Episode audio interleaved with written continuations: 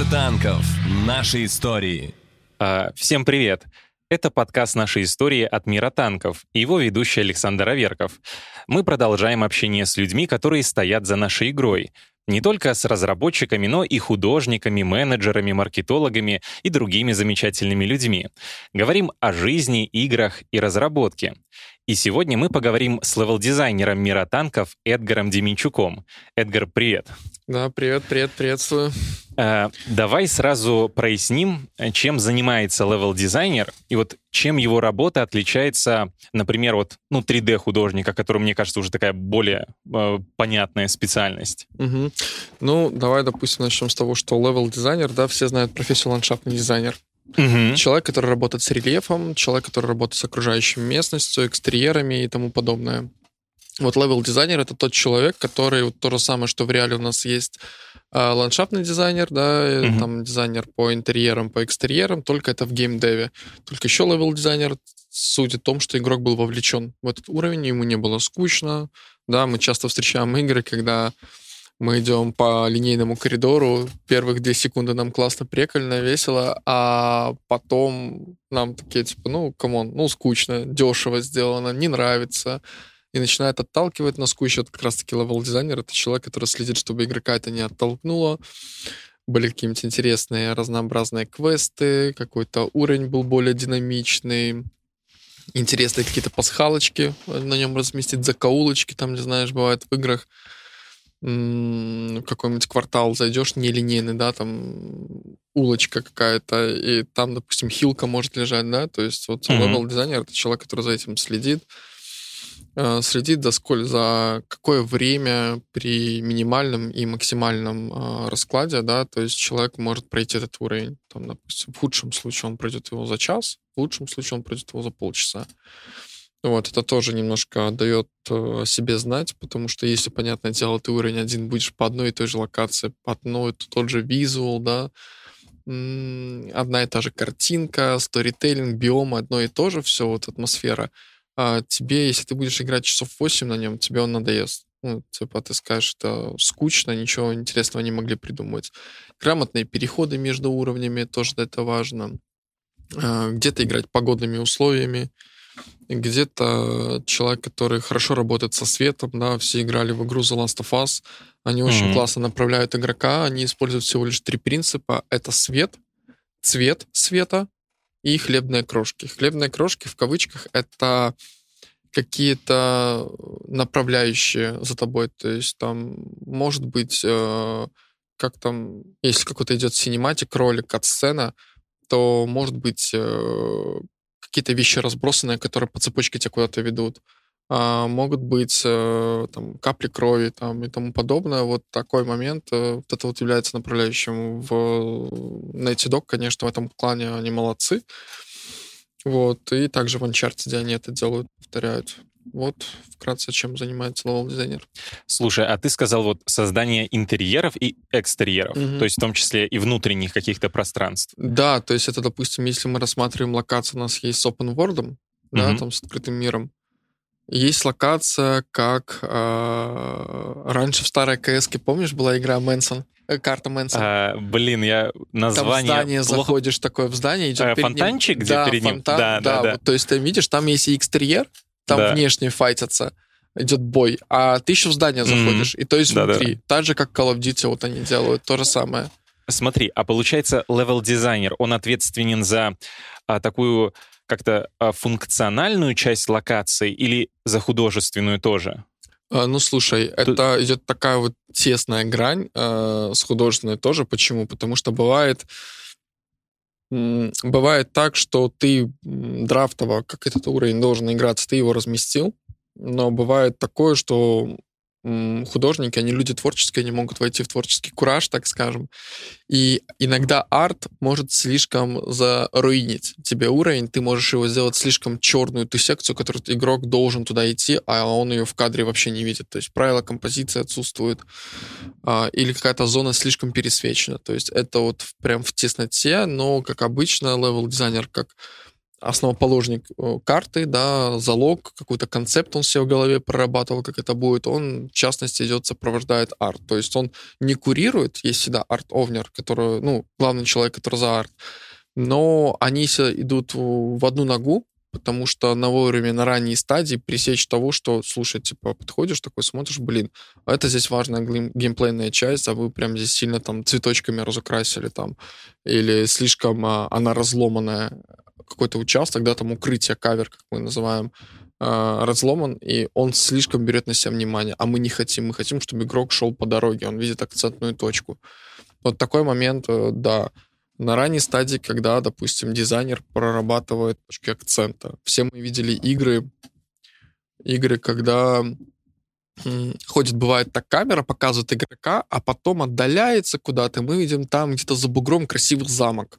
Угу. На холме, на фоне неба, там, и мы должны к нему идти, нас влечет. Вот это вот ориентиры игровые. И левел-дизайнер их сразу концепты прорабатывает и вот начинают уже тогда работать с художниками. То есть, ну, прям на, бок о бок. А должен ли левел-дизайнер уметь и э, моделировать, то есть 3D?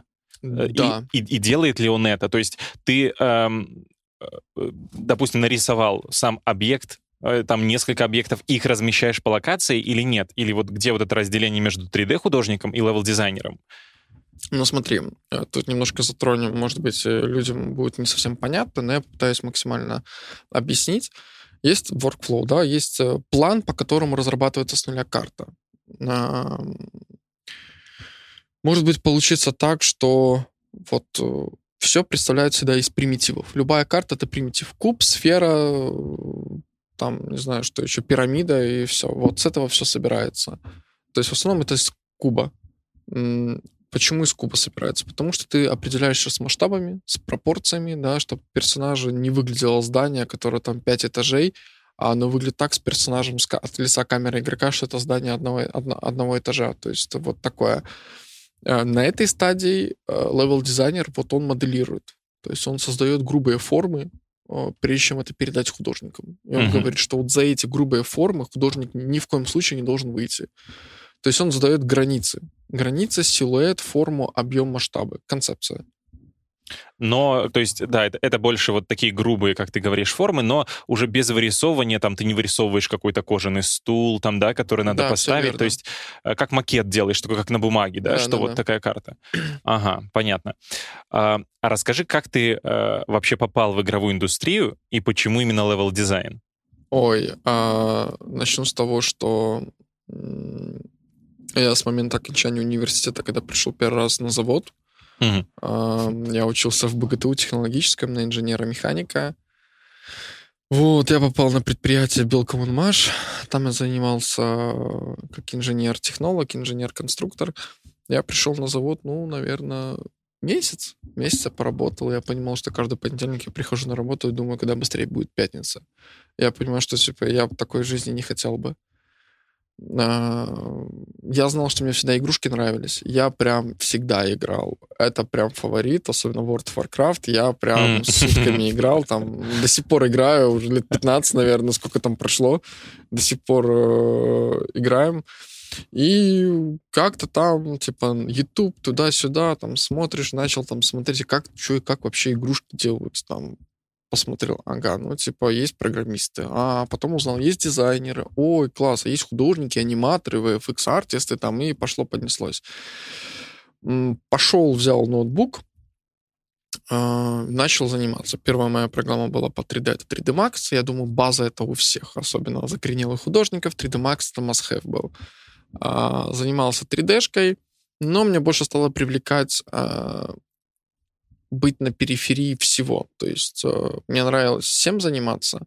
Это я полез в игровые движки. Первый был это Unity. Мне туда понравилось шейдеры писать. Шейдеры — это текстуры, которые вы видите, особенно которые движутся. Да, там, допустим, если вы стреляете по стене, остаются следы. Это либо декали, которые красивая картинка накладывается, э, либо это вот физика материала. Вот этот шейдер есть началось, понравилось этим заниматься, потом я узнал, что есть VFX, и VFX — это система эффектов, взрывы, пули, а, там всякие сплэши интересные, ну и тому подобное. Вот, э, начал этим заниматься. Ну, все дело по, по наите так шло. Типа, я мог, по сути дела, вот зная базу 3D-пакета, я мог какую-то базу собирать себе уже движки. То есть я мог это вязать там туда-сюда. Ну, думал, очень долго думал, что именно моделить мое, но нет. Не мое было. Я мог на периферии что-то драфтово сделать, но прям до финала доводить нет. К тому, что вот меня привлекала техничка, мне всегда нравилась техарт. Это техартист, это как раз-таки человек занимается этим. То есть он все вяжет в движке, чтобы все хорошо соблюдалось, чтобы все правила соблюдались, оптимизировал, чтобы у вас красивый FPS был в игре. И за порядком проекта следил и тому подобное. И я так это, конечно, не получилось. У меня был поинт того, что к концу окончания отработки я должен попасть в IT, то есть в индустрию. Но я тогда еще не знал, что это айтишка. Вот. а, Я почти попал. Я с дедлайном прогорел на неделю, но я так и получилось. То есть я ушел первый раз в, в кинокомпанию. Э, Кинокомпания занималась э, рекламными роликами на периферии, да, и занималась спецэффектами. Вот, я за ним... Там был заказ от компании Lexus и Citroën. Я первый вот заказ получил от них. Я начал какие-то эффекты делать. Там в Гудини полез, я узнал такую программу. Ужасно сложная была поначалу, страшная. Сейчас это прям необходимый инструмент. Вот, э, занимался кино, и там туда-сюда, там прошло, наверное, полгода, мне написала компания, э, говорит, хотим на собес пригласить. Я такой, ну, мямлю. Какая-то другая игровая компания, Да, да? это уже была игровая компания. Это я тогда еще не знал, что у нас в Беларуси есть игровые компании. Для меня это был А- ого. А как, а как они тебя нашли? То есть сами или ты? Они в Телеграме написали. То есть сами как-то тебя... Да, сами как-то Мгм. нашли. То есть я свои работы размещал только на ArtStation, М, и, скорее всего, там была отсылка к этому. Вот. А, они написали, а, а я, его, я даже не мог предположить, что они через две дороги от меня. Мгм. Вот, то есть, ну, через квартал. Я пришел, меня позвали туда VFX-артистом, техартом на Unity. Э, я сижу такой, он там объясняет, все, я понимаю, что для меня задачи какие-то изи. Ну, я, я ожидал что ого, что-то будет. А, тот офер, зарплату, которую они мне предложили, я аж засомневался, думал, блин, неужели такие деньги есть? Я, типа, такой думаю, ну, а в чем подвох? Типа, я думал, что чем-то там, ну, э, как-то сказать, э, не совсем правильным придется заниматься. Я такой, ну, ок. Он говорит, а какой, какой у вас офер в этой компании? Я такой, ну, говорю, столько-то, столько-то. А он мне сказал фразу, типа, говорит, я думал, что крепостное право давно отменили. И он мне переманил, я пришел, и я такой, ого, я словил этот игровой вайп. А, Я проработал в этой компании а, год. Да, год я проработал. Потом получился мне немножко ап. Вот, эм, я понимал, что типа класс, техарт супер-супер класс, но проект мне начинал наскучивать. Он однообразный был, то есть ничего нового, какой-то фичей, там, идей, ничего нового не приносилось. Просто типа делаешь, и уже как превращалось в то, что ты просто делаешь, ты не развиваешься. Я подумал, что мне надо типа что-то новое пробовать. Вот, я начинал тогда уже изучать Unreal Engine, движок такой, то есть я... А подожди, то есть я уточню.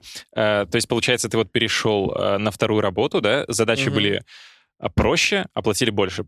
Да, Вот так, да? Да. Ага. А и, и смотри, то есть весь... э, и правильно ли я понял, что твой вообще осознанный путь в сторону э, геймдева начался уже после э, после университета, то есть у тебя образование никак не связано, то есть ты Да. такой самоучка. да, Ага. да. Мгм. Вот, то есть я ни одного курса не покупал, Мгм. сугубо строго YouTube, Мгм. и какие-то пиратские там, э, типа, где-то на стоках, которые выкладывали видосики.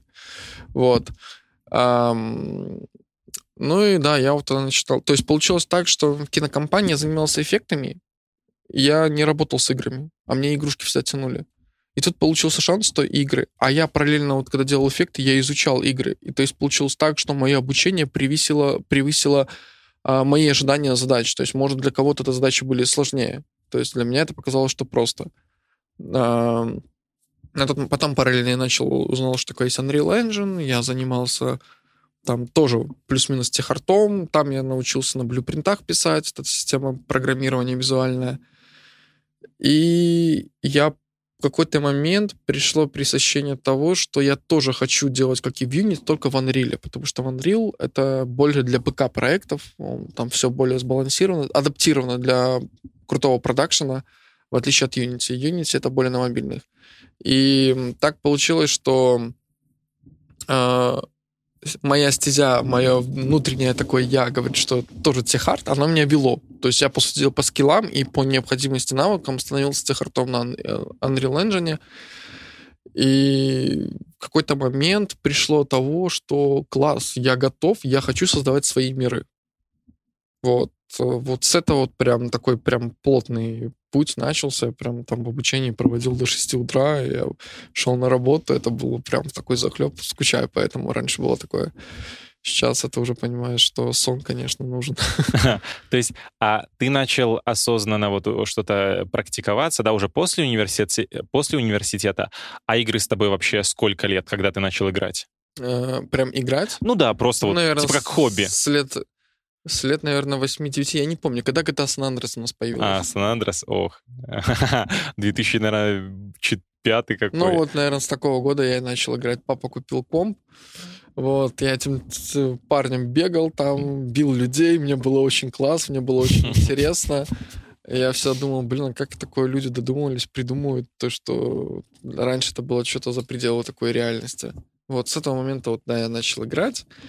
Там Crysis появился, World of Warcraft, Warcraft Frozen Throne был, mm-hmm. помню, все катали в Доту первую, тоже да. Star Wars, вот эти вот игры, GTA Vice City, вот это вот все было. Еще ты, может, компьютерные клубы застал, где Да, вот осталось пять минут, это вот мигающая надпись, да, да, было такое время, когда час стоил, насколько я помню, там по 500 рублей, там или, да. Да, я помню, что вот 500, тысячу, это в белорусских, да, белорусских да, рублях. Да, старыми белорусскими еще причем.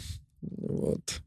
Там дать 15 минут поиграть последние деньги.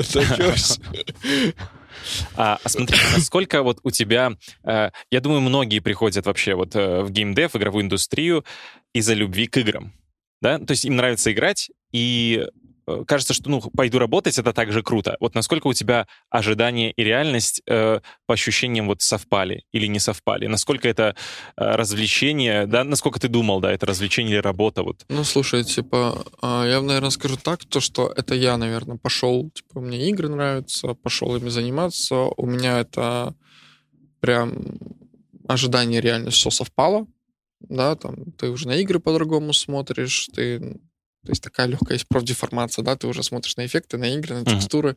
Вот, но не все так делают. На самом деле, типа, люди приходят, бывают, что просто знают, что в играх можно зарабатывать и просто идут. Но как мой опыт из коллег, из друзей показывает, что это плохой путь. И такому не надо следовать, потому что играть нужно прям любить. А очень много людей встречал, которые делают игры и не играют. Представляешь, делать игры и не играют. Это все равно, что делать хлеб, который ты не представляешь, как он по вкусу. Ну, ты считаешь, возможно ли это? Вот возможно э, как-то, ну, набраться какой-то реально правильной теоретической информации э, и делать игры по какой-то формуле, вот не играя, чтобы получалось ну, ну достаточно может, хорошо. Ну, человек может сидеть смотреть стримы прохождения, он может быть просто обладать сюжетной историей. Но когда ты смотришь, обычно ты же не сидишь, включаешь стримы, просто вот так вот сел возле монитора захлеб смотришь, да? Ты обычно его на фоне включаешь. Ты не всегда обращаешь на какие-то детали. То есть ты не получаешь э, визуальную память, визуальные эмоции, наслаждение того, что ты вот поиграл, там был какой-то экшен. То есть перепитать эти эмоции ты не можешь передать чувство, как у тебя уровень там вот в спешке проходился, ты не можешь. Ты можешь только а, опираться на аргументы стримера там или блогера какого-либо. К слову о профдеформации. Э, вот э, когда ты уже профессионально занимаешься играми, э, вот не мешает ли знание, ну, вообще вот, да, то, что ты работаешь в игровой индустрии, получать удовольствие от игр. Когда ты не можешь уже просто вот получать удовольствие, не анализируя игру, там, не раскладывая на мелкие кусочки, да, вот. Слушай, это как кто по-разному поинт ставит, да, я это делаю так. То есть у меня это бывает так, что если я понимаю, что в эту игру я прям очень хочу поиграть, это точно я очень жду, я просто как, ну, типа, дурачок, просто сажусь играть, в нее прохожу. Но если я хочу посмотреть ее с точки зрения технической, я заново начинаю ее проходить и отсматривать все детали. потому что ты теряешь какую-то сюжетную линию, если начинаешь со старта это делать. Да, действительно, такое бывает, то, что ты со старта начинаешь играть и присматриваешься к текстуркам, там и какие-то модели. Но это зачастую происходит, когда это очень крипово сделано, это очень кринжово. Когда тут прям видно, что здесь халтура халтурой. А, там бывало вот в Atomic Heart нашумевшая игра, да, там были какие-то моменты такого, что прям текстуры прям очень сильно полились, и это прям было грех не заметить. Бывает такое в играх. Но прям так ходить скрупулезно докапываться нет. Только с той целью, говорю, такой сидишь, смотришь, блин, как это интересно реализовано. Я тоже хочу. Мне интересно, почему так.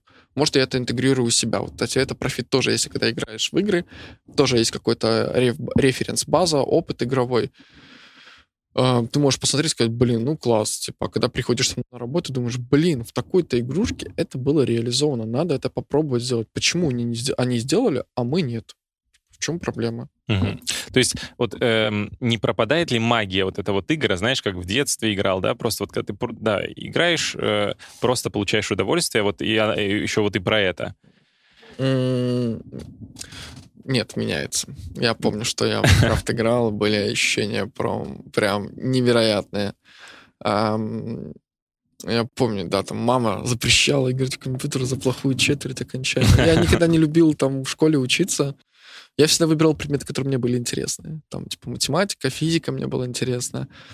Вот, родители вечно жесткий диск вытаскивали, клаву забирали, а нам сеструха, и вот сестра у меня тоже вот э, играет в Warcraft, вот, и мы по очереди там друзей там жесткие диски на эти CD-диски винду ставили там или на DVD-диск, короче, было очень интересно, но это какой-то, наверное, дополнительными эмоциями сопровождалось.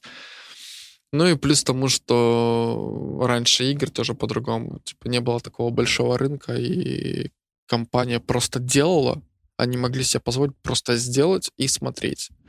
Вот как это с Близами и получилось. То есть они сделали, и вот прям игре уже ну, большая туча лет.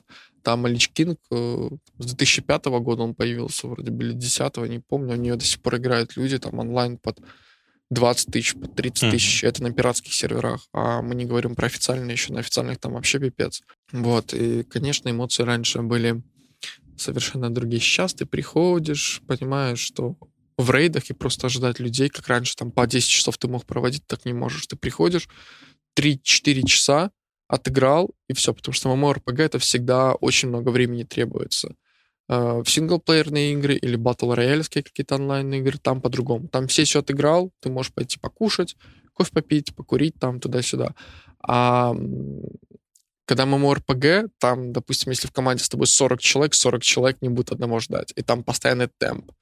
Там ты не можешь управлять этим. И, к сожалению, типа, не всегда бывает получается, что ты можешь сесть на 4 часа, там, на 5, на 8, посидеть, поиграть. Но когда это получается, это обычно получается в отпуске, э, но когда это получается, я прям как в другой мир попадаю, в мир Азерота какого-то вот, да, то есть прям кайфую.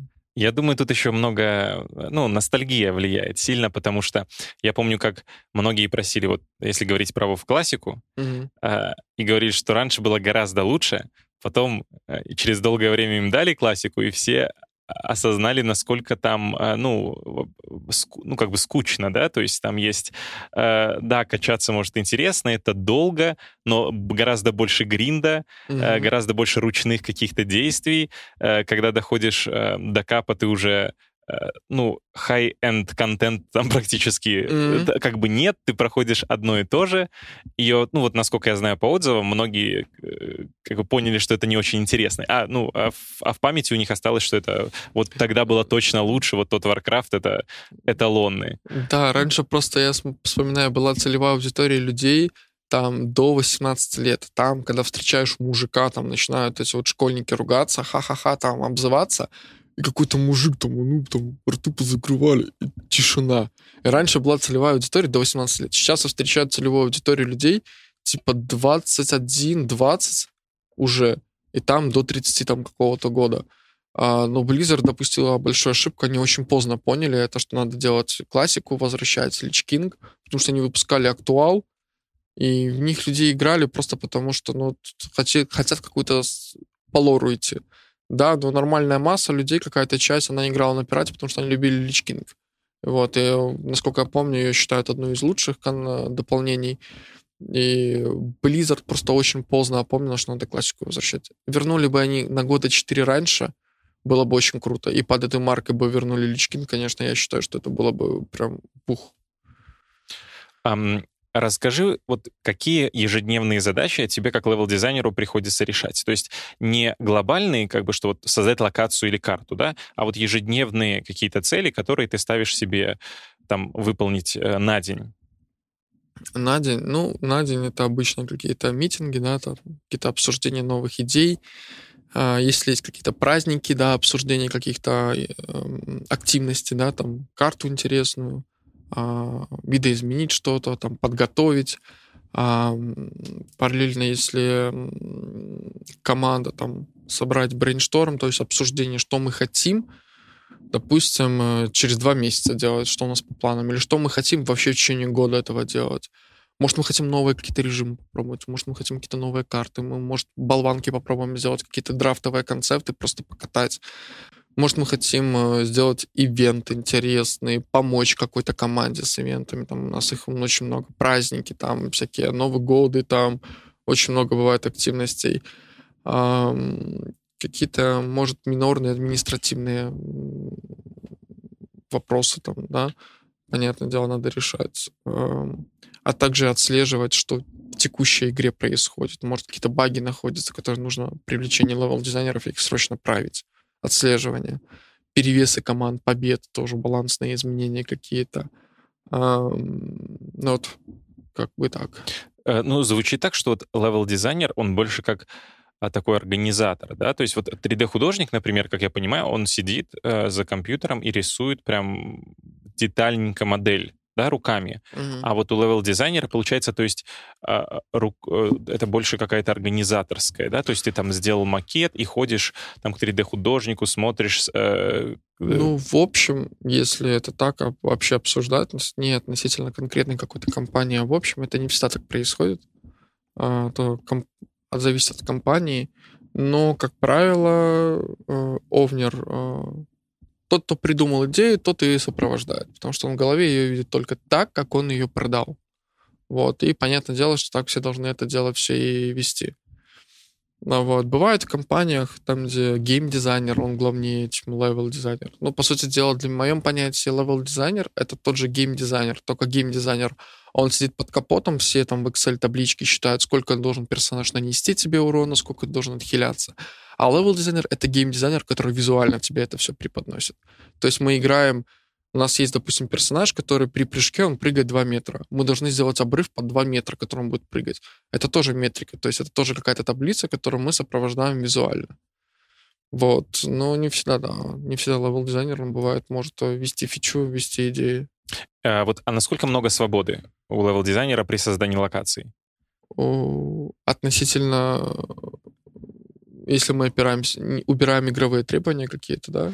Ну вот, э, как бы, да, какого-то, наверное, творческого процесса, что э, там вагон, я хочу... Вагон и маленькая тележка, как говорится. Очень То... много, много. Много, свободы. Много свободы. Угу.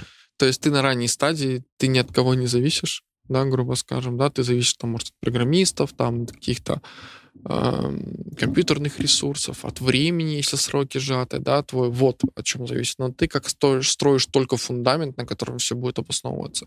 У тебя есть куча вариаций, какого инструмента сделать на бетоне либо на досках. Угу. А вот а круто... есть какие-то вообще как-то ну, принципы крутого левел-дизайна? Вот когда ты...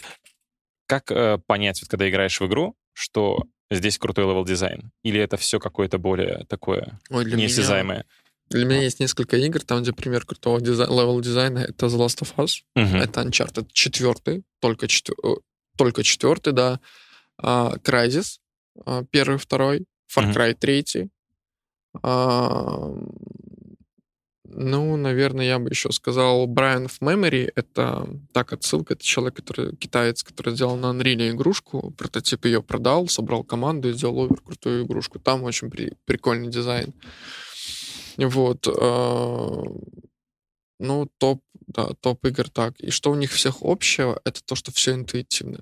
Ничего тебя не отвлекает. Надо укрытие, а на укрытие уровень выглядит объемно, многоуровневый. Есть перепады высот, что не дает тебе скучать.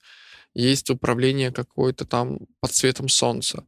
Есть какие-то элементы, которые, допустим, мы всегда вот играем в игру, если мы привыкли, что у нас пять раз в игре попадается трос желтым цветом, и ты видел, что с первого раза ты по нему можешь перебраться куда-то. Мы уже на шестой трос, мы понимаем, что если мы его увидим, мы начинаем по нему карабкаться. Вот это вот такое же визуальное сопровождение. То есть, когда уровень тебе подсказывает, куда идти. Называются невидимые линии, так скажем. Вот. А, то есть, а вот эм, ты назвал одиночные игры, да, вот мы обсуждали еще Warcraft. А правила такого левел дизайна, они едины для всех игр? Или вот, или, например, эм, левел дизайнер, который э, хорошо делает э, уровни для одиночных игр, он может не уметь делать уровни для многопользовательских и наоборот? А, слушай, а, принципы левел дизайна везде одни и те же, да? А, а вот правила, они могут быть разные. Человек, который привык делать одиночные игры, он всегда тестирует сам, он всегда проверяет сам, он зависим только от себя, потому что он и есть игрок. А, он не придется к тому, что ему игру надо потестить для многопользовательских. Это ему нужно собирать какую-то компанию, тестить, потому что ему нужно видеть каждого игрока, как себя ведет. Это не совсем два разных левел дизайнера, да, но элемент вот перехода, ну, он, типа, не скажу, что он легкий. То есть, э, но если у человека, конечно, бэкграунд большой, он только играет в кооперативы, а делает только одиночные игры, или играет Battle Royale, делает только одиночные игры, ну, там, я думаю, все легко. В зависимости от наигранности человека, еще я бы сказал. Как он это себя представляет, как это он себе видит. То есть, когда человек играет там всю жизнь в Apex Legends, а, там, не знаю, в Call of Duty, на раку какую-нибудь, э, там еще Fortnite, да, то есть он по-любому будет представлять, как ему драфтово базовый уровень, он всегда знает, как ему сделать. А вопрос того, что какие-то балансные правки, если не на этих играх, конечно, работать, ему можно будет со старта будет сложновато. Но так это проще намного. Или вот, например, да, ты упоминал Far Cry, э, The Last of Us — это одиночная игра, там все очень, ну, заскриптовано, да, ты идешь по такой конкретной дороге, и вот левел-дизайнеры, ты сказал, тебя направляют разными инструментами, чтобы да. ты как раз а, ну, как я понимаю, чтобы тебе казалось, что ты сам выбираешь, да, вот это направление. Да. А вот Far Cry, он э, это игра с открытым миром. И вот, как я понимаю, для игры с открытым миром э, гораздо сложнее вообще делать э, дизайн уровней потому что там вот, ну, потому что ты можешь идти куда хочешь, да, ну, как-то потеряться. То есть это так вот для открытых миров э, да, сложнее для, делать для уровни? открытых миров намного сложнее, ты прав. Потом, почему? Потому что, во-первых, ты еще упираешься в такой момент, то, что а, производительность. Тебе нужно вовремя свои хотелки угомонить, потому что будут проблемы с производительностью. А, тебе нужно все учесть. То есть большой открытый мир — это стопудово непредвиденные баги какие-то могут быть. А, бывает такое, да, там, что типа как на стелсе пройти какой-то там сложного босса там или тому подобное. Вот такие моменты бывают то, что сливает гайд, допустим, как нам пройти там того-то, того-то босса там на, стелсе, типа такого вы не увидите. Такое бывает, конечно, да. Ну и плюс тому, что когда есть большой открытый мир, ты должен человеку объяснить, что ты можешь куда угодно пойти, но у тебя вот есть ключевая дорога, куда ты должен по сюжету идти. И такая тонкая грань объяснить, что тебе нужно это и обойти, но и этому же исследовать. То есть это иногда бывает очень сложно. Иногда, если у тебя идет как вот Far Cry, дофига растительной местности, очень сложно не переиграть с ней, чтобы она тебя не заэффектила твою игру, чтобы она не оттолкнула, человек вообще не потерял. Самое страшное, когда человек на уровне теряется и не понимает вообще, что ему делать. Я видел один раз такую игру, это было ужас. Это было ужас, потому что я убил, наверное, ну, часа полтора, чтобы просто вникнуть. Ну, мне это уже было мне просто интересной специфики работы. Если был бы как игрок, я уверен, что 80% игрок, игроков правую кнопку мыши удалить с устройства. Все. Вот это вот весь геймплей был бы. А вот если я не понимаю, э, куда идти, это э, чаще всего это проблема левел-дизайна, или бывает такое, что такое делают э, специально? Я вот э, недавно э, допрошел, если знаешь игру The Last Guardian, это mm-hmm. эксклюзив для, для э, PS4, то есть и э, там вот таких моментов было прям дофига. То есть где не подсвечиваются какие-то вот... Э, во многих играх сейчас делают, да, как ты говорил, какой-то канат желтый, прям если тебя уступчик, он каким-то тоже чуть ли там не желтым подкрашен, mm-hmm. да, или с него что-то свисает. А вот в The Last Guardian там прямо не было таких подсказок, и всегда какие-то э, в итоге, когда ты... Ну, это сама игра по себе такая головоломка, наверное, и вот, вот мне интересно, это э, такой ход, что это часть этой головоломки, куда просто идти? Или это какая-то недоработка? Потому Скорее что всего, как будто это- игра тебя троллит как-то. Ты такой... э, Вот есть даже более очевидный путь, что вот сюда, а оказывается вообще не туда, и туда, куда надо, это не выглядит как часть карты вообще. Но в головоломках это нормально. Это Мгм. нормально. Бывает в Uncharted тоже такой момент, когда ты тебе надо разогр- разгадать какой-то там секрет, чтобы открыть какую-то дверь, и у тебя очевидно есть путь, но на самом деле нет, он тебя дезориентирует. Это специально сделано. Мгм. Это специально сделано, чтобы у тебя весь уровень на лайте не, прош- не, про- не был пройден. Иногда надо такую динамику эмоциям, динамику мозгам давать. А вот э, когда работаешь, вот ты занимаешься левел-дизайном, э, ну, для, для многих иг- игры это отдых. Вот когда ты уже работаешь в игровой индустрии, э, занимаешься левел-дизайном, ты продолжаешь отдыхать в играх? Или они уже... Продолжай отдыхать в играх. Продолжай. То есть как, как ты вообще вот привык пос- после работы э, отдыхать, разгружать мозги? Ну, э, я настолько влился, что я уже как-то для меня и работа, и отдых, и играть в компьютер тоже как-то смешалось одно понятие. Да, там могу с ребятами собраться, там в большой теннис поиграть, в волейбол. Э, Там где-то почитать книгу. Готовка. Иногда готовка отвлекает, правда. Ам, Либо не знаю, как кому, может, это очень будет смешно. Вот очень люблю на Ютубе смотреть про страны разные. Вот, типа, Мгм. я, я как будто в другом. Вот Как будто в, ну, в МРПГ каком-то нахожусь. Про путешествия, да? Да, что-то наподобие такого. Вот, особенно Скандинавия, прям м, тащусь.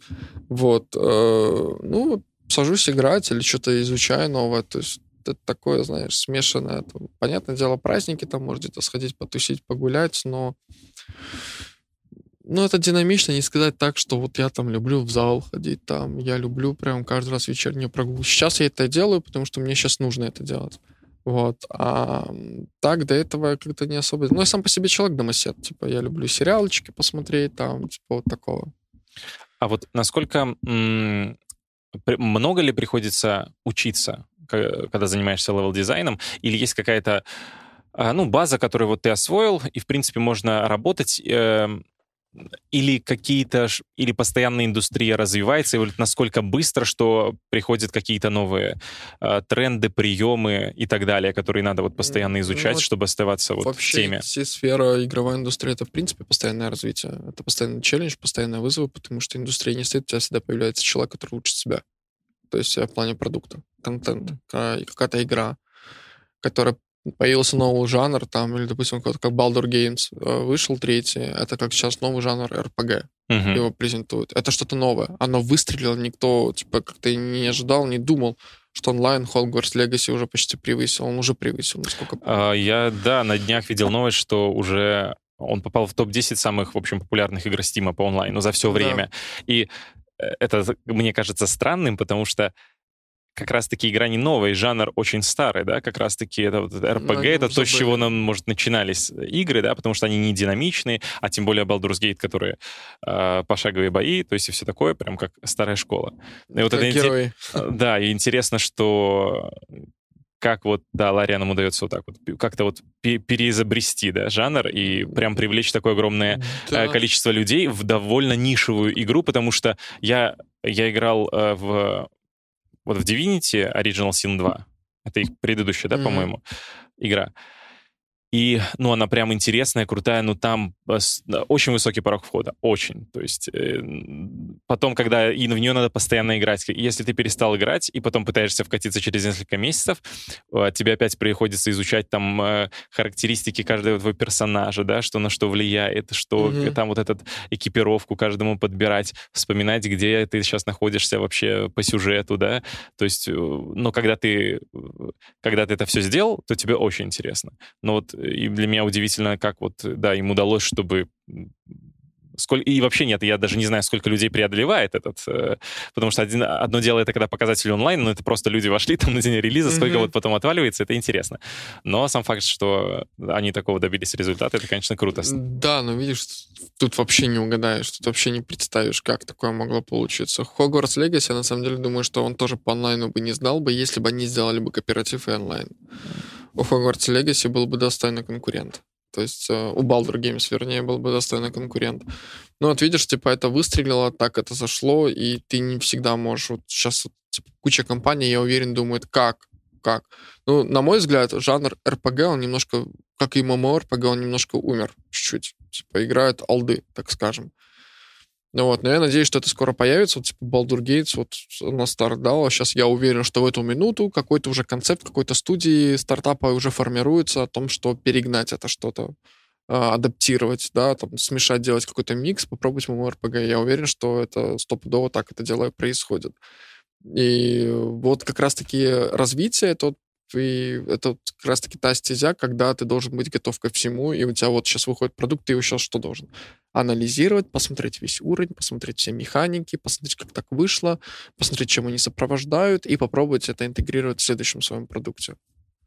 Э, даже была новость э, пару недель назад, э, там за несколько недель до выхода Baldur's Gate, такая забавная, что разработчики где-то в Твиттере, ну, серьезно собрались после какой-то презентации и начали обсуждать и как бы, ну, критиковать студию, что они слишком сильно завысили планку, и теперь, то есть, неадекватно э, mm-hmm. сильно, и что, типа, мол, э, теперь всем придется к ней стремиться, и это плохо, потому что это, ну, слишком для такого какого-то ну, бизнеса, наверное, сложное и все такое. Ну, в общем, что забавная ситуация, что за хороший результат. Да, Их ну, критикуют.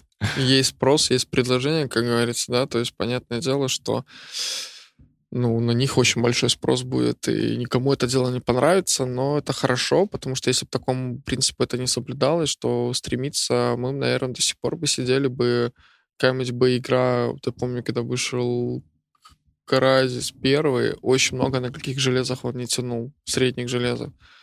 И, наверное, скорее всего, если бы не была связана игровая графическая индустрия с э, производством видеокарт, мы бы, наверное, входили бы сейчас топовые игрушки, мы бы сидели, наверное, на 1050 Ti и сидели бы, горели бы от того, что mm. происходит, типа вот двигатель прогресса.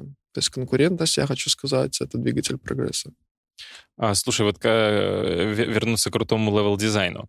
Я вот, допустим, просто как игрок, а, оценивая, а, вот мне больше, наверное, всего запомнился локация из Dishonored 2. Uh-huh. Если, может, играл, там особняк, такой большой особняк механический, uh-huh. который ты там дергаешь рычаги, и он по-всякому перестраивается. Uh-huh. То есть это выглядит, ну, как для игрока, это выглядит что-то мега сложно именно вот такое создать. И вот, э, я не знаю, это показатель какого-то крутого левел-дизайна или это просто эффектная какая-то штука? Ну, я вот не помню этот замок, конечно, но если этот замок является элементом геймплея, ты на какие-то меняющие, вот, допустим, как вот я возьму просто аналогию, скорее всего, как Гарри Поттер, этот замок внутри лестницы передвигается, эти вот головоломки. Если ты являешься персонажем, который ты перемещаешься по этой головоломке, это да, это прикольно сделано, это прикольная mm-hmm. реализация. Если фоновый на бэкграунде, это стоит просто как элемент акцента, точка акцента, как мы говорили ранее, ну, это такая просто задумка художника была интересна. А, там вот именно связано, там по, по, по заданию ты должен проникнуть в этот особняк и найти э, это человека, прикольно. спасти. И вот там в этом фишка, что ты пытаешься даже как кубик Рубик вот это все двигать, mm-hmm. и там сдвигаются стены, полы, то есть, и ты такой, вау, как это все сделано. Это Я боюсь представить. А, вот, кстати, вот и для меня, наверное, как для игрока, опять же, вот Dishonored самый крутой, два самых запоминающихся уровня, и еще там был другой особняк, который он заброшенный, и у тебя там есть специально такое какое-то магическое зеркало, через которое ты можешь э, видеть, что было в этом особняке, там, mm-hmm. э, сколько-то, когда он был еще не заброшенный, то есть ты через это зеркальце смотришь, он все целенький, и э, ты должен э, тоже пробраться там к определенной точке, и э, часто встречаются какие-то преграды, то там стена обвалилась, какие-то заросли, и ты можешь э, перемещаться во времени, то есть это мгновенно происходит. Ты нажимаешь кнопку, перемещаешься во времени, где этот особняк был еще новеньким, но там стражники, и ты должен поэтому всегда вот так вот э, mm-hmm. переключаться быстро. Mm-hmm. Не знаю, как они это реализовали с точки зрения таких быстрых загрузок, но вот э, самое сильное впечатление, наверное, да, от каких-то уровней, вот этой вот Dishonored 2, ну вот именно какие, конкретно прям там аж два таких крутых примера. А вот. А скажи, а ты э, помнишь, как ты впервые с танками познакомился и какие у тебя вообще были первые впечатления? Я с танками познакомился, наверное, когда я был студентом. Это был... Это был 2013 год, наверное, 12 Ну да, мы сидели с пацанами, играли, я помню, произошел, у меня там 30 FPS, Sony Vaio. Ой, вещь была. На арте там собирались комнаты, катали во взводе, там еще то были ротные эти бои. Да, было прикольно. Я не думал, что я буду над ними работать. А, тем более, когда, да, 2013, это, наверное, тогда, я помню, а, ну да, гремели очень сильно. Что, да. да, у меня тоже знакомый вот было, наверное, на уровне как, ну, каких-то вот э, таких прям мировых каких-то mm-hmm. франшиз, типа там КС, Дота, да, э, вот такое. Даже больше, даже больше в тот момент играли. То есть тогда уже было странно не играть, потому что все ну, обсуждают, чего, да. и надо да, быть да. как-то в теме. А, а что тебе вообще... А, сколько, сколько ты, получается, уже занимаешься вот левел-дизайном? Уже профессионально вот работаешь в игровой индустрии? Ну, у меня вот опыт смешанный, до из-за этого я занимался. То есть у меня 50 на 50, я наполовину э, тех-арт занимался, наполовину левел-дизайном. Левел-дизайном занимаюсь, ну, три года. Угу. И вот что за это время, что тебе э, больше всего, вот, ты бы сказал, нравится в профессии? Ну, как я говорил ранее, к чему я пришел, что создание открытых миров. Прям интересно концепцию придумать, как он будет в реале выглядит. Блин, ну, звучит э, как, как, как работа мечты, действительно. Я вот, э, ты сейчас рассказал, ты, в принципе, подтвердил какие-то мои э, представления о левел-дизайне. Я... левел-дизайн. Я, у меня где-то, я в прошлом году, значит, я так вдохновился, я во много игр переиграл, но в прошлом году играл э, Life is Strange True Colors. Mm-hmm. Игра, ну, как бы, не сказать, что что-то особенное такое, но э, там настолько уютный вот городок, в котором происходит, наверное, процентов 80 игры. Mm-hmm. Это прям, я так им вдохновился. То есть там в каждый домик можно зайти, все интерьерчики, а, все интерьерчики вот так вот отделаны, а, все красивенько. И я вот прям там нахожусь, и мне кайфово. И я думаю, блин, тогда подумал, как же кайфово мне здесь так кайфово находиться, а как кайфово это было бы создавать. Угу. Я такой, я, я тогда не знал, даже не, ну, я предположил, что, наверное, этим занимается левел-дизайнер. Угу. И я думаю, блин, какая классная работа, наверное. Это он как в Sims играет. У него есть, я вот представляю, есть какой-то редактор, и он там вот что-то расставляет. Угу. Я даже после этого настолько вдохновился, что скачал Unreal Engine, тоже прошел какой-то угу. туториал, открыл на YouTube туториал, там, там человек показывал результат, вот там началось видео, вот после этого мы сделаем делаем вот такую локацию, я смотрю на нее и говорю, не, такое мы точно не сделаем. Я так, вот я бы готов поспорить, что такой новичок не сделает. Угу. В итоге, да, прошел все по этому э, полностью, вот это там 4 часа где-то длилось это видео, но я, понятно, несколько дней проходил, потому что это очень, угу. э, когда это все вручную пытаешься повторять, это долго. И в итоге реально получилось, я очень впечатлился э, да. вообще как инструментом, да, что я сам по себе, я вообще не технарь, угу. и для меня как раз-таки Эм, вот 3D-художник, ну нет, 3D-художник это более какой-то, наверное, у меня, да, с художником, где там, мол, mm-hmm. надо рисовать, уметь, вот, вот все такое ассоциируется, хотя это, а, я потом попробовал помоделировать, понял, что не надо уметь mm-hmm, рисовать, да, то есть э, здесь все, как бы тебе программа-то помогает, не надо, чтобы тебя рука вот именно как кисточкой там mm-hmm. водила и, и так далее. Вот. Э, а вот э, level design, как ты считаешь, э, он, э, это больше э, профессия таких для технарей или для гуманитариев? Ну, скорее всего, для технарей, потому что когда ты работаешь в движке, есть очень много технических аспектов, которые надо знать, но это зачастую так получается. Допустим, иногда бывает, что левел-дизайнеру нужно какую-то базовую core-механику написать. Типа, при я, допустим, хочу игрока сопровождать, бывает такое, что мы в игры встречаем, подходим при каком-то на расстоянии какому-то, и у нас обваливаются сзади скалы. Преграждает тебе задний путь, назад пути нет. Тебе это нужно объяснить. Это тоже механика, ты должен ее прописать где-то элемент, как вот знаешь, есть игра, которую анонсировали, вот прям, прям сейчас все ждут, Lord of the Fallen. Угу. Вот там, где увидел, помнишь, он синим фонарем ходит, и у него через шейдеры появляется в потусторонний такой мир. Типа замок вроде бы как пустой, а фонарь подсовываешь, и там такие трупы, скелеты. И вот это вот тоже надо делать иногда дизайнеру. Объяснить, что здесь вот должно быть это. А иногда прописать, иногда подкорректировать core-механику, там дальность прыжка персонажа. Допустим, я не хочу, чтобы он прыгал, а я хочу, чтобы он double jump делал, то есть двойной прыжок. Там, или я хочу, чтобы у меня как-то ландшафт менялся в реальном времени. То есть это тоже зачастую делает иногда дизайнер, а, потому что это является непосредственно связующей уровня. Как это там качественно будет, это уже в зависимости от скилла. То есть ты можешь прототип сделать, но ты его должен сам сделать. Допустим, в Unreal мне очень помогают навыки техарта, потому что я могу под ключ сделать. В принципе, я понимаю, как под ключ делается любая игра.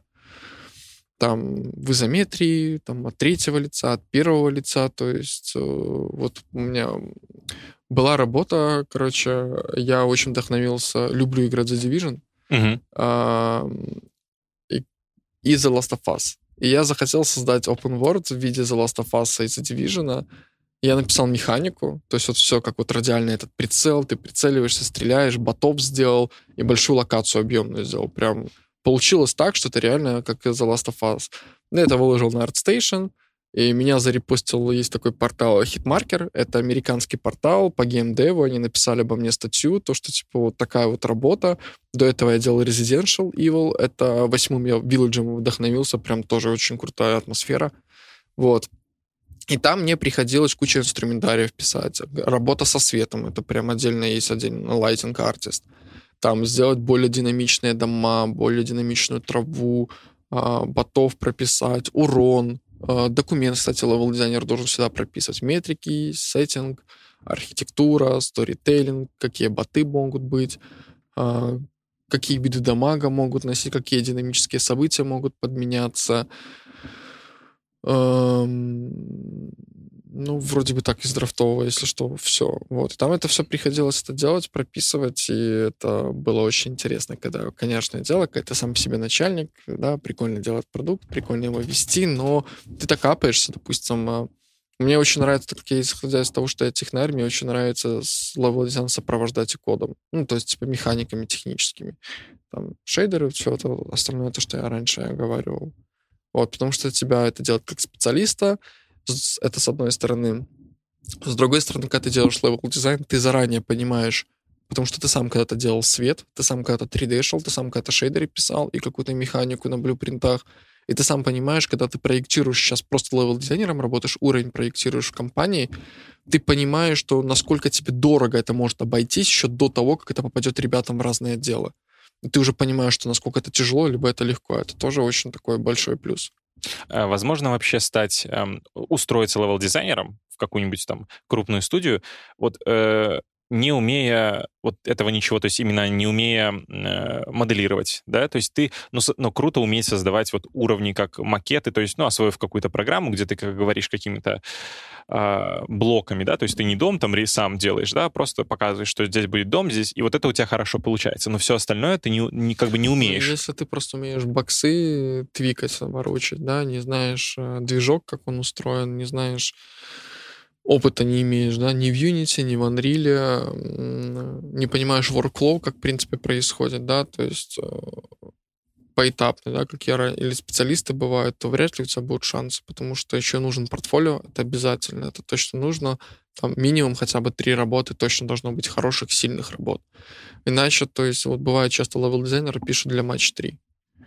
Но я там не представляю, я не совсем А согласен. какой там левел дизайн? То есть Ну, вот вот эти вот шарики, которые собираться. это же больше как гейм-дизайн. Вот, и я тоже с этим согласен, но они почему-то часто пишут, что левел дизайн, и я Мгм. вообще не считаю, что это левел дизайнер, даже и близко.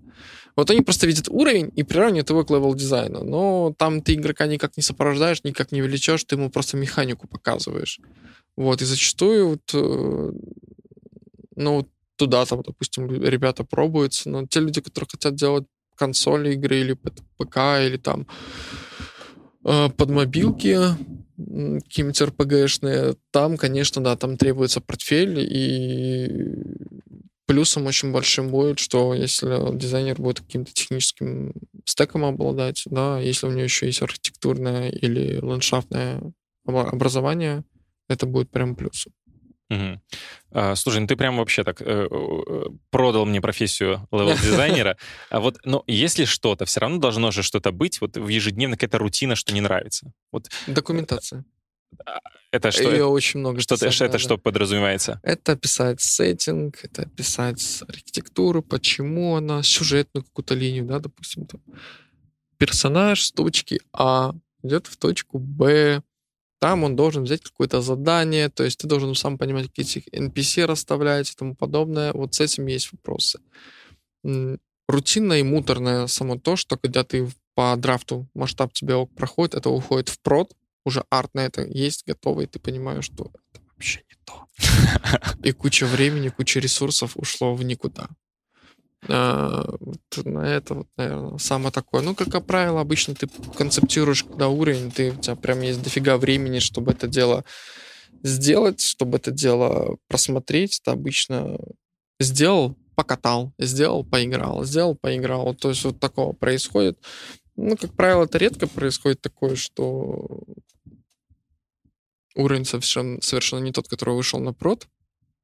Потому что, как говорилось ранее, ты с художником идешь в одну ногу, ты можешь э, намного раньше сказать, что не так там происходит. Ну, допустим, документация. Вот с моей стороны это документация. Ну, может, я такой человек, я не люблю рутинную работу.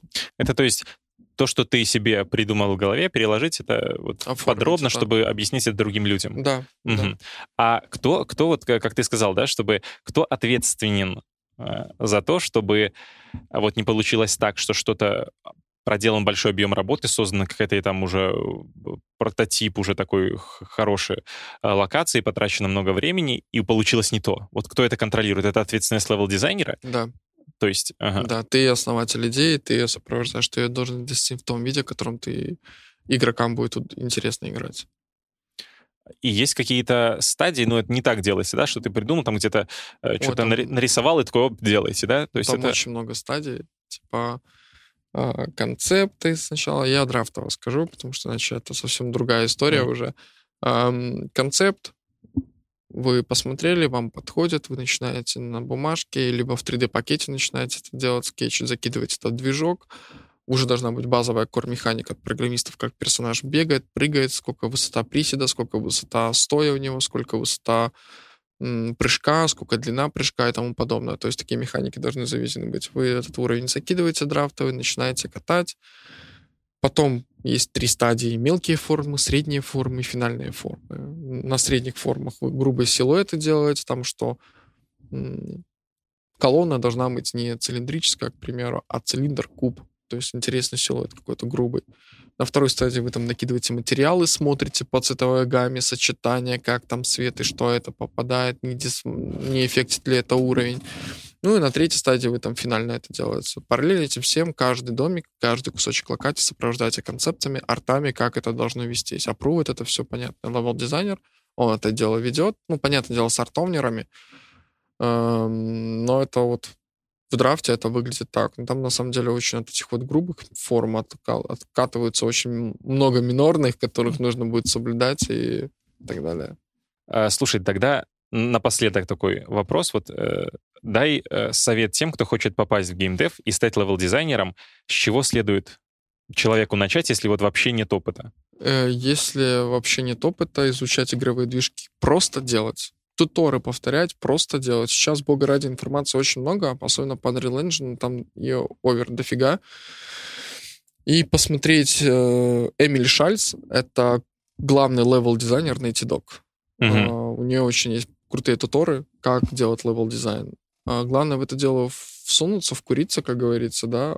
Потом ты будешь сам понимать по наитию, что ты конкретно хочешь. Ты будешь сам видеть свои пробелы. Литература тоже, типа, очень много разных стоков. Э, там, Books, Level Design, э, Level Design.ru, кадиков, там, то есть база. Вот. Потом просто делать игры. И много играть.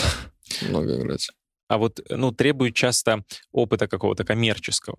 Вот да. это, это, если я просто пошел делать какие-то туториалы, да, я уже, у меня как бы растет навык, я уже могу что-то сделать, этого работодатели э, уже на это смотрят, они это э, считают за опыт, если я там создал локацию, там что-то вот... Э, Смотри, level дизайн — это всегда креативная профессия.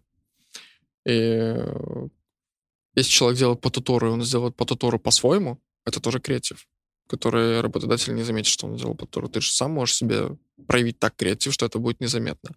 Механизм, структуру, э, принципы ты можешь там взять. А кистью, как ты будешь махать и создать этот вот арт, э, создать этот уровень, это, конечно, другое. Рекомендую там еще, допустим, когда ты делаешь уровень, не заканчивать э, уровень просто блоками, как ты пока показываешь level дизайн. Если есть навыки арта, и вы хотите их тоже качать, прикольно, когда ты под ключ уровень продаешь. Это классно. И еще механику к ним дописываешь. Со временем, я думаю, так это дело и будет, к этому делу придет. Ну, то есть, что можно будет создать портфолио, да, то есть ты э, э, где-то смотришь туториалы, делаешь какие-то работы, создаешь Да. уровни, и потом можно показывать это уже работодателю потенциальному, Да. и, в принципе, он это котируется. Потому что когда ты дело не только блоком ведешь, артом и еще механику какую-то описываешь, ты понимаешь, показываешь полную концепцию уровня, как ты ее видишь. И к этому, да, я повторяюсь, придет, когда это будет требовать вот такой стек от левел-дизайнера. Почему? Потому что раньше когда-то художники, им даже не надо было игровые движки лезть. Они просто материалы и текстуры. Раньше, помню, еще был отдельно ху- 3D-моделер и 3D-текстур-артист. А сейчас такого нет. Сейчас художникам нужно знание движка. Требования растут. А, Также это придет с level -дизайном и с game -дизайном, я более чем уверен. И плюс тому, что, чтобы вы понимали всегда point в студию, которую вы хотите всегда месяце попасть, к ним подготавливайте портфолио. Второй момент — это то, что если вы хотите попасть в зарубежные компании, а, зарубежные компании и более серьезные компании никогда не смотрят на портфель, на портфель, когда вы работали в аутсорс-компаниях. Только коммерческие продуктовые компании. Аутсорс же это почему? То есть аутсорс же это Потому что что ты не участвуешь в жизни проекта. Ты Мгм. не имеешь на него влияния. Ты просто делаешь, как на заводе, одну и ту же работу, которую тебе говорят. То есть ты не предлагаешь какие-то идеи, тебе дали э, вот конкретные инструкции, что надо сделать, ты делать, и ты, ты это Да. сделал, и Аутсорс-компания — это постоянные кранчи, постоянные просрочки дедлайны, постоянно просто сделать. Мгм. Человек не успевает апаться, человек не успевает обучаться, он не понимает внутреннюю, внутреннюю кухню производства компании. Вот как в, в, э, Кремниевой долине, если смотрел, вот типа такого. Э, не понимаешь вот этого вот всего, как это происходит. Э, к сожалению, работодатели это не воспринимают. Я, скорее всего, с ними согласен. Мгм. А, Эдгар, спасибо большое, что нашел время рассказать о жизни и работе левел-дизайнера. Было очень интересно. И э, спасибо всем слушателям, которые дослушали этот выпуск до конца. А, напишите свой э, отзыв э, в комментариях, ВКонтакте, в Телеграме, и, в общем, в любой удобной для вас соцсети. Э, напишите, каких гостей, может быть, вы хотели бы э, увидеть. И э, что, ну, так мы будем понимать, что нам, да, вот кого звать и что лучше обсуждать. Э, Всем пока и до скорых встреч. Всем пока.